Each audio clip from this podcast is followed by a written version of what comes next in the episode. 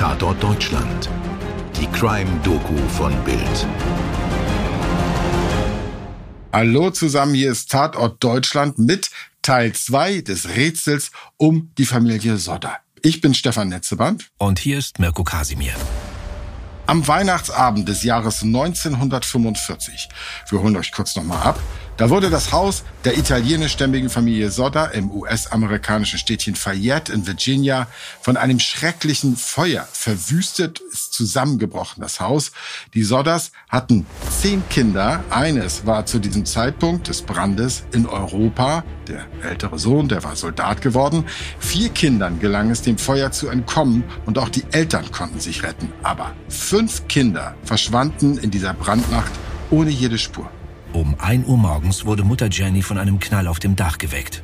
Danach schlief sie wieder ein. Nach einer weiteren halben Stunde wachte sie erneut auf und bemerkte Rauch. Als sie aufstand, stellte sie fest, dass der Raum, den ihr Mann George als sein Büro benutzte, rund um die Telefonleitung und den Sicherungskasten in Flammen stand. Im Folgenden konnten George und Jenny vier Kinder und sich selbst aus dem Haus retten. Der Weg ins Obergeschoss, in dem die fünf anderen Kinder schliefen, war aber wegen der Flammen versperrt. In den verkohlten Resten des Hauses wurden keinerlei Spuren der vermissten Kinder gefunden. Wir befinden uns am Morgen nach dem verheerenden Feuer. Chief Morris, der Mann, der in der Nacht noch meinte, man müsse sich nicht besonders beeilen, scheint es nun sehr eilig zu haben, die Ermittlungen abzuschließen. Schon gegen 10 Uhr an diesem Morgen teilt er den Sodders mit, dass ihre Kinder vollständig verbrannt seien und deshalb keine Leichen gefunden werden könnten. Pff, Stunden nachdem er und seine Männer überhaupt da eingetroffen sind, erklärt er alles für beendet. Wirklich unfassbar. Es sollen noch weitere Untersuchungen angestellt werden. Man plant, vielleicht noch weiter zu suchen, vielleicht auch mit der Unterstützung von Spezialisten. Aber erst einmal ist Weihnachten und Morris vertagt die ganze Sache. Na super, der Mann wird mir ja immer sympathischer. Also ernsthaft, Jenny und George Sodder glauben ihm erstmal und der Vater George will alles tun, um die Familie zu beschützen. Vor der Trauer beschützen, vielleicht vor dem kompletten Zusammenbruch, man weiß es nicht so genau, am 29. Dezember auf jeden Fall, da planiert er tatsächlich den Platz, auf dem das Haus seiner Familie gestanden hatte. Die Familie erträgt den Anblick der Trümmer nämlich keinen Tag länger. Sie wollen die Stelle mit Erde bedecken und mit Blumen bepflanzen, ein Mahnmal und Grab für fünf unschuldige Kinder. Am 30. Dezember werden die Untersuchungen, wenn man es denn so nennen will, offiziell abgeschlossen. Als Brandursache wird eine fehlerhafte Verkabelung der Elektrik angegeben. Ein Unfall. Der Corona, ein Untersuchungsbeamter, stellt Totenscheine für fünf Kinder aus, deren Leichen nicht mehr aufzufinden sind. Aber ein paar Tage später beginnen die Sodders sich Fragen zu stellen. Viele Fragen. Wurde das Feuer wirklich durch eine fehlerhafte Verkabelung ausgelöst?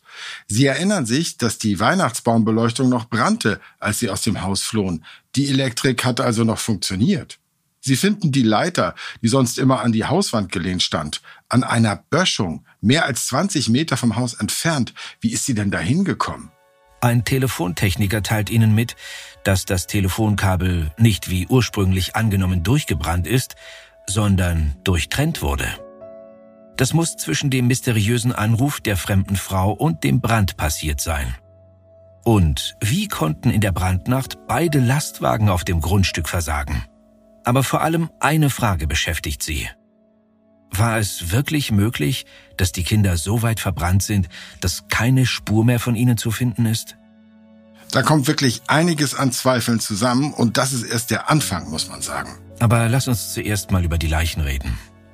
Nachdem für die Feuerwehr der Fall klar ist, beginnen Jenny und George Sodder selbst zu recherchieren und zu experimentieren. Sie versuchen, Tierkadaver so weit zu verbrennen, dass keine Knochen übrig bleiben. Es gelingt ihnen nicht. Der Betreiber eines Krematoriums erzählt ihnen, dass man einen menschlichen Körper zwei Stunden bei mehr als 1000 Grad verbrennen müsse, um ihn komplett einzuäschern. Das Haus hat aber nicht einmal eine Dreiviertelstunde gebrannt. Und so beginnen die Sodders zu hoffen, dass ihre Kinder noch leben. Allzu menschlich. Die Kinder müssen entführt worden sein. Eine Zeugin meldet sich bei der Polizei und sagt, sie habe die Kinder aus einem vorbeifahrenden Auto herausschauen sehen, während das Haus brannte.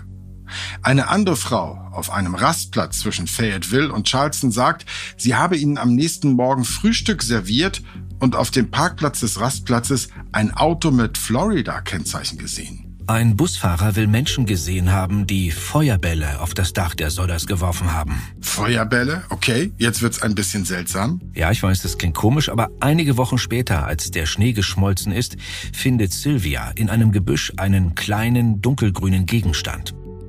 George erinnert sich an die Schilderung seiner Frau, die vor dem Brand einen lauten Knall auf dem Dach gehört hat und will in dem Gegenstand eine Handgranate erkennen. Okay, bevor wir uns das alles genauer anschauen, müssen wir vielleicht erstmal darüber reden, wer denn ein Motiv gehabt haben könnte, das Haus der Sodders anzuzünden oder womöglich dann sogar noch die Kinder zu entführen. Das war ja eine angesehene und beliebte Familie eigentlich, oder? Naja, nicht bei allen.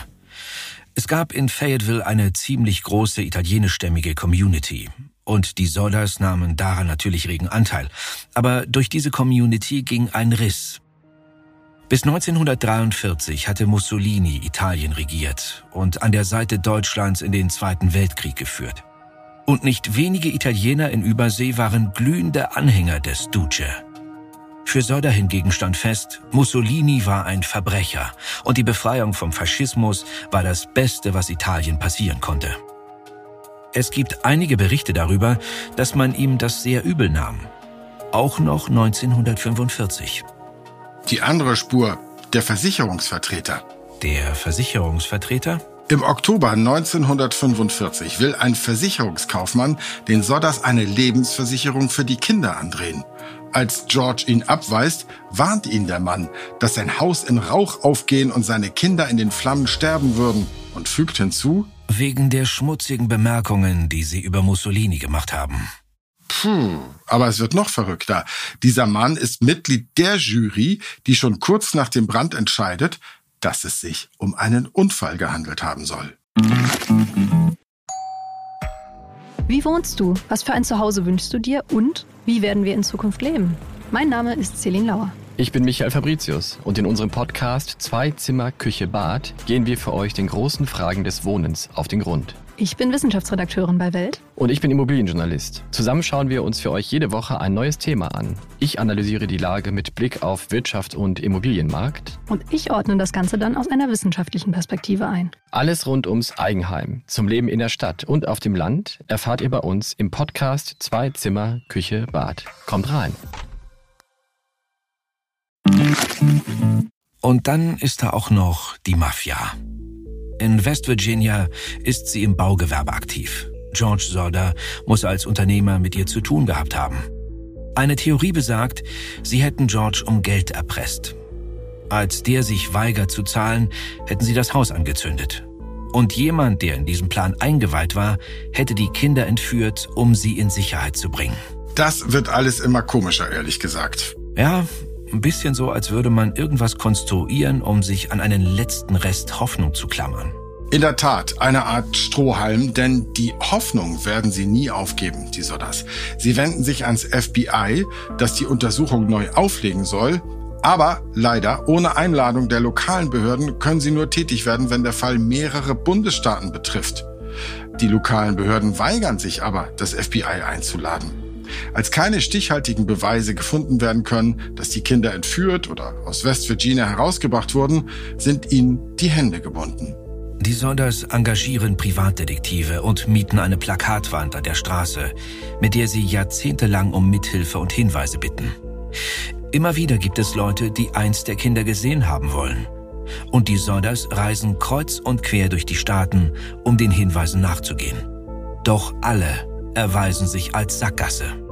1967 erhält Jenny einen an sie adressierten anonymen Brief, abgestempelt in Central City, Kentucky.